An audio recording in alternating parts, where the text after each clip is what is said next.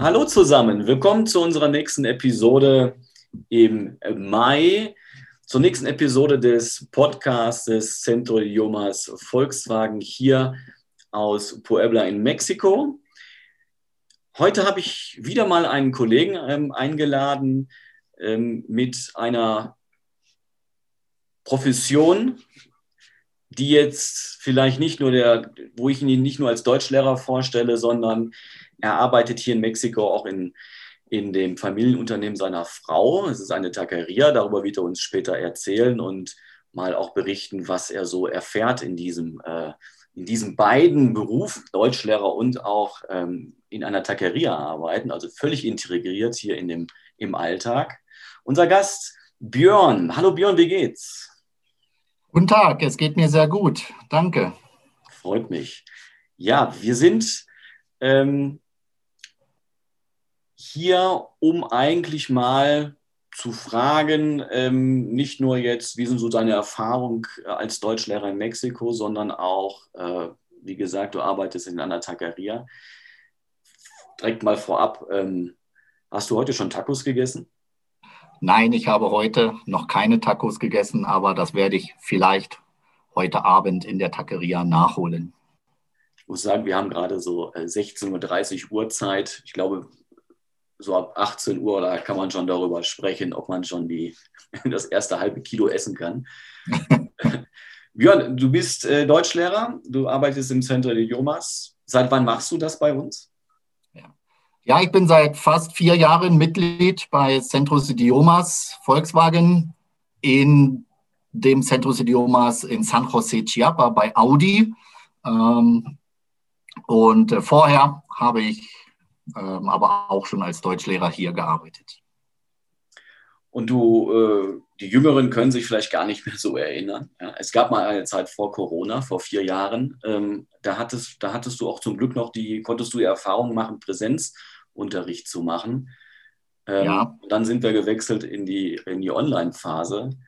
Ähm, du arbeitest in San Jose Chiapa bei unserer ähm, Filiale bei Audi. Wie waren so da die, die, das erste Jahr für dich im Präsenzunterricht? Es war ähm, sehr interessant für mich. Ich bin ja direkt ähm, dort äh, zu Audi dann gekommen oder zu dem Centros Idiomas für Audi. Ich habe vorher nicht in, in Planta bei Volkswagen gearbeitet. Ähm, es waren sehr lange Tage, sehr interessante Tage. Man muss dazu sagen, man muss ungefähr eine Stunde von Puebla mit dem Bus fahren und ähm, dementsprechend natürlich auch sehr früh aufstehen und man mhm. kommt abends ungefähr um sieben dann wieder nach Hause. Aber es war sehr interessant, denn die Kursteilnehmer waren sehr motiviert oder sind immer noch sehr motiviert, ähm, denn sie brauchen die, die Sprache oder sie wollen ihre Sprachkenntnisse verbessern, damit sie bessere Chancen, bessere Möglichkeiten im Job haben, vielleicht Karriere machen bei Audi, eine bessere Position bekommen. Und dort ist ein zentraler Punkt die Sprachkenntnisse äh, für die Positionen. Richtig, ne? Ähm, du hast jetzt speziell ähm, überwiegend äh, Schüler aus dem Audi-Werk, aber auch aus dem Volkswagen-Werk hier in, hier, in der, hier in Puebla, Puebla. Aber du hast, wir haben aber auch natürlich Kunden ähm, aus den Universitäten. Ne? Ich glaube, ja. bei dir genauso wie bei mir ist es ja so, dass ich äh, überwiegend auch Leute habe aus dem Volkswagen-Werk. Bei dir ist es mehr Audi, aber auch mischt sich dann ab und zu auch noch, ähm, oder geben wir auch Unterricht für Externe natürlich. Wir sind natürlich eine offene Schule. Ne? Ja. ja. Und äh, mhm. vor meiner Zeit habe ich ja auch, also vor meiner Zeit bei Volkswagen habe ich auch in anderen Sprachschulen ähm, Deutsch- und Englischunterricht gegeben. Und dort waren auch die meisten Kursteilnehmer sehr motiviert, speziell wenn es private ähm, Sprachkurse sind. Ähm, und kommen sie natürlich mit der Motivation dorthin, ihr Deutsch zu verbessern äh, oder ihr Englisch zu verbessern. Ähm, ja, in verschiedenen Altersklassen. Jetzt fast nur noch äh, Erwachsenenbildung, fast nur noch ähm, die Mitarbeiter von Audi. Aber ja, ich hatte auch, auch bei Volkswagen Centros Idiomas auch schon Kurse mit Jugendlichen ähm, von der Universität zum Beispiel. Sprechen wir mal kurz über die Zeit äh, vor Mexiko. Wir haben gerade geredet, du bist, äh, sagen wir jetzt mal, Mitglied in einem Familienunternehmen. Mitglied, weil deine Frau ist Mexikanerin. Wie kam es dazu?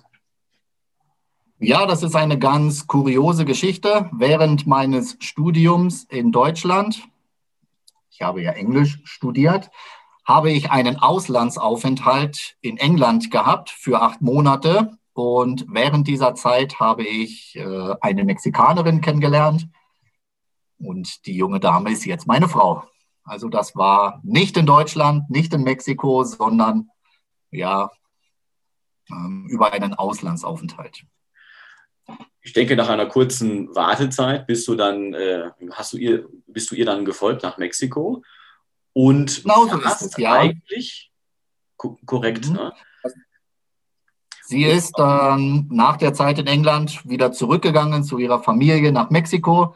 Ich bin zurückgegangen nach Deutschland, habe mein Studium ähm, beendet.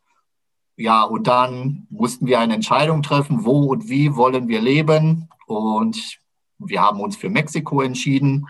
Und deswegen lebe ich seit äh, fast zehn Jahren hier in Mexiko.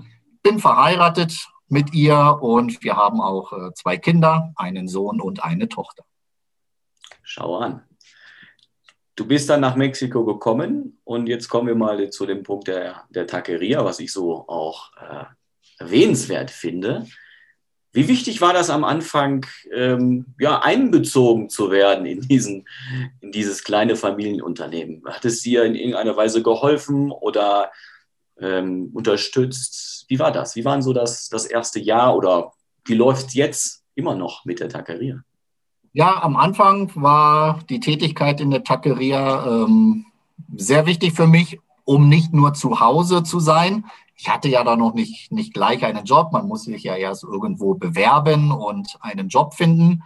Aber mit der Hilfe der Familie und in der Taqueria ähm, konnte ich diese Zeit sozusagen überbrücken. Und ähm, ich habe dort natürlich dann auch Eng, äh, Spanisch gelernt. Ja, ich konnte vorher kein Spanisch oder nur ein bisschen, minimal, aber in der Taqueria mit dem Kontakt dann mit der Familie, mit ihren Eltern, mit ihren Brüdern ähm, und natürlich auch mit den Kunden ähm, habe ich dann Spanisch gelernt oder mein Spanisch verbessert. Und auf der anderen Seite ähm, muss man ja auch irgendwie ein bisschen Geld verdienen, um zu leben. Richtig im Moment, wie würdest du dich jetzt definieren? Bist du äh, Deutschlehrer oder arbeitest du in einer Taqueria?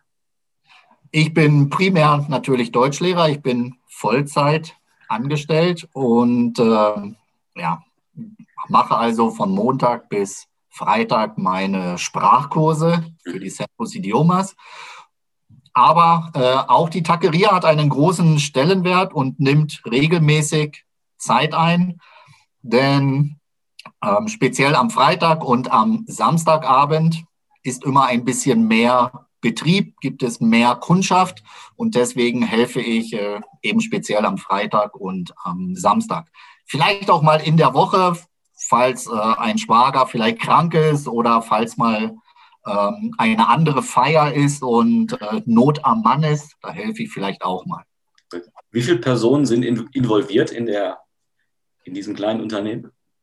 Also es ist im Prinzip die Familie, es sind die Eltern, meine Schwiegereltern, mein Schwiegervater, meine Schwiegermutter und äh, drei Brüder von meiner Frau. Also kann man eigentlich sagen, das Familienunternehmen ja ernährt die Familie oder ja fünf Personen sind eigentlich permanent mit der Taqueria beschäftigt.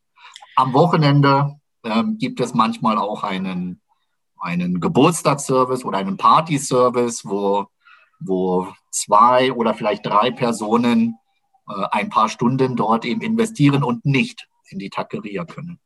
Jetzt hast du ja. Das geht auch schon in die nächste Generation. Okay. Also meine, also die, die Kinder von, von, von uns oder die Kinder von den Brüdern meiner Frau, die machen teilweise auch schon mit. Also schon die dritte Generation in der Taqueria. Ja, ein Familienunternehmen eben. Jetzt hast du ja äh, glücklicherweise zwei ganz verschiedene Einblicke in, äh, in den Arbeitsalltag. Einmal sind wir, wir beide natürlich als Deutschlehrer, ähm, haben unsere, unsere Schüler, unsere Klienten, unsere Kunden. Und du hast auch nochmal deine Kunden in der Taqueria. Wie vergleichen wir das im Punkto, du hast, bei dir ist natürlich wichtig im Deutschunterricht, dass deine Schüler etwas lernen, aber auch Spaß haben. In der Taqueria, wie würdest du die, da das Ziel definieren? Was ist da euer Ziel? Also das Ziel in der Taqueria ist natürlich, ähm, den Kunden äh, gute Qualität, gutes Essen ähm, zu servieren äh, zu einem angemessenen Preis. Und wir wollen natürlich, dass die Kunden zufrieden nach Hause gehen, gesättigt nach Hause gehen und am besten natürlich wiederkommen und nicht nur äh, einmal in die Taqueria kommen, sondern wir wollen natürlich, dass sie wiederkommen, dass sie ähm, vielleicht mal für einen 15. Geburtstag uns mieten, um, um Essen zu machen und so weiter.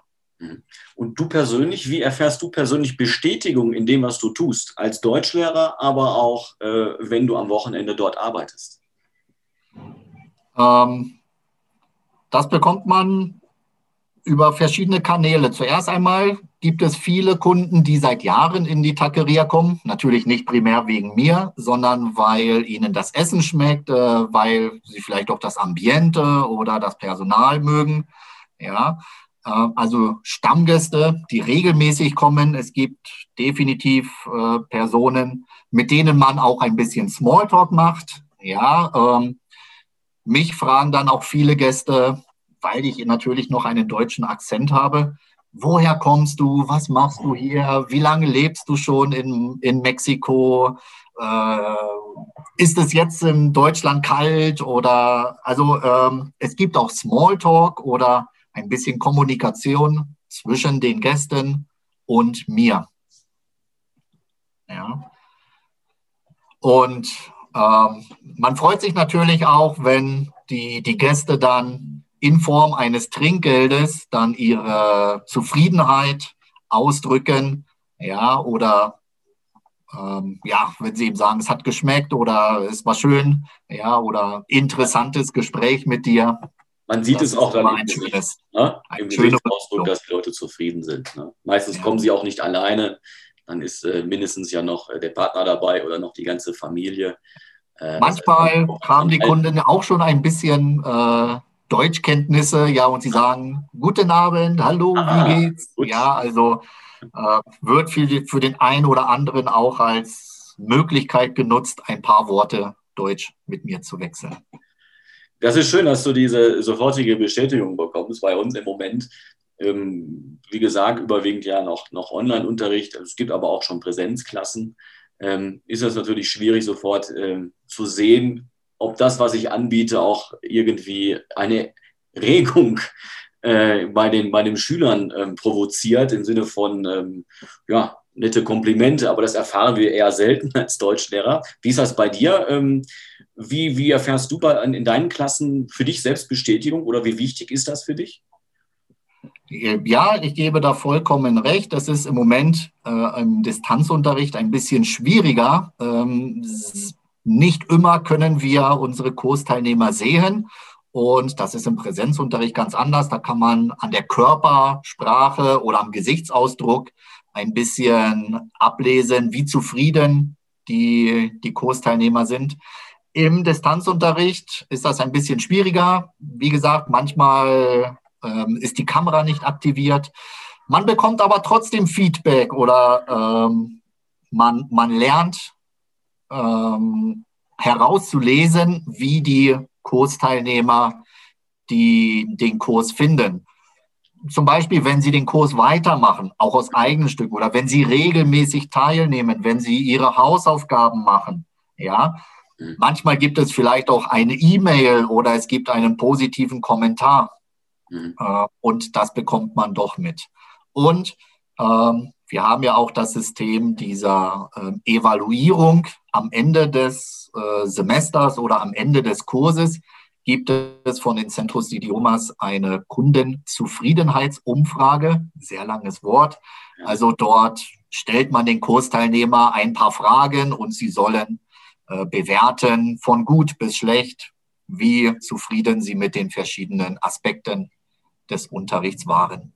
Und das machen sie teilweise, was heißt teilweise, das macht man dann auch äh, anonym, ne? oder dass man gar nicht weiß. Das wird anonym gemacht, ja, damit ähm, die Kursteilnehmer nicht denken, oh, ich habe hier, was ich, vielleicht nicht ganz so gut ähm, einen Kommentar gegeben und das wird dann negativ für meinen nächsten Kurs. Nein, das ist natürlich anonym und die Daten werden dann gesammelt, werden ausgewertet und äh, von den Koordinatoren dann an die, äh, an die Kursleiter oder an die Dozenten, an die Lehrer weitergegeben. Genau, um halt den Service auch stetig zu verbessern. Wir sind fast am Ende. Ähm, den Service verbessern, das nehme ich jetzt nochmal auf. Du bekommst natürlich jetzt, wir gehen mal wieder zur Taqueria, du bist äh, natürlich dann, du fällst auf, ne? du bist, ähm, ich glaube auch nicht jetzt so viele, ich sag mal, Europäer, speziell jetzt auch dann Deutsche, arbeiten in so einer, in so einem, äh, in so einer Lokalität. Sieht man, glaube ich, eher selten. Also ich habe bisher noch keinen, ich habe mal einen Franzosen kennengelernt, aber der hat dann auch französische Küche angeboten. Ähm, Kannst du irgendwie mit deinem deutschen Background, hast du da irgendwie äh, was in der Taqueria etwas verändert oder angeregt zum Schluss? Gibt es da irgendwie oder gibt es Pläne in der Hinsicht? Oder sagst du, es ist ja so, wie es ist und so ist es gut? Nein, also ich glaube, die Taqueria läuft seit 30 Jahren ganz gut und äh, sie haben nicht auf mich gewartet, dass ich dort etwas verbessere oder ändere. Mhm. Ich bin eher ein Mitarbeiter, ein stiller Mitarbeiter. Ich habe Kundenkontakt, also ich nehme die Bestellung auf, ich serviere, ich äh, bringe auch mal das Essen zu Kunden außer Haus mit dem Auto oder zu Fuß ein paar, ein paar Straßen. Aber ich gebe dort keine Impulse, um etwas zu verbessern oder zu verändern. Ich versuche aber trotzdem natürlich meinen Beitrag zu leisten, ja, ähm, mitzuhelfen und äh, ja, für den Erfolg des Unternehmens zu arbeiten? Ich würde, ich stelle mir gerade vor, ich würde selber dort arbeiten und ich koche auch so gerne. Hast du nicht mal so die Idee gehabt, eine, eine eigene Salsa zu kreieren? Irgendwie sowas mit Altbier oder äh, anderen Geschmack noch einzufügen, als unter den anderen Soßen, die Salsas ihr natürlich dort anbietet? Björns. Nein, dieses, dieses Interesse oder diese Idee hatte ich bis jetzt noch nicht. Und ich äh, glaube auch meine Kochkünste ähm, sind nicht so gut. Ja, oder meine, meine Kreationen wären vielleicht nicht so für den mexikanischen Geschmack. Ja, apropos Geschmack, also mir schmeckt es wirklich sehr gut in der Taqueria. Ja, ich habe auch vorher schon scharfes oder pikantes Essen gegessen. Also ähm, was ich, äh, wo, wo ich ein bisschen Abstand nehme, sind die Limetten. Ja, also ich mache dort nicht immer die, die Limetten rauf, das ist mir dann zu sauer, aber sehr, sehr gerne mit, äh, mit Salsa, Salsa Verde oder Salsa Roja. Gib uns doch bitte mal zum Abschluss euer, eure dann Top-Empfehlung für, äh, für, euer, für eure Taqueria. Was würdest du jetzt unseren Zuhörern empfehlen? Warum sollten wir vorbeikommen? Deine, deine letzte halbe Minute. Ähm, ja, wenn Sie sehr gerne ähm, gute Qualität zu einem günstigen Preis essen wollen, dann lade ich Sie ein in das Restaurant Taqueria äh, Carboncito de la Dieciséis. Und ähm, man kann im Prinzip alles empfehlen, aber einer meiner persönlichen Favoriten ähm, ist die Gringa Sencilla mit Carne al Pastor, ähm, Käse und Tortilla Pan Arabe. Und serviert von dir persönlich. Sehr gerne. Vielen Dank, Björn. Ich wünsche dir noch einen schönen Tag.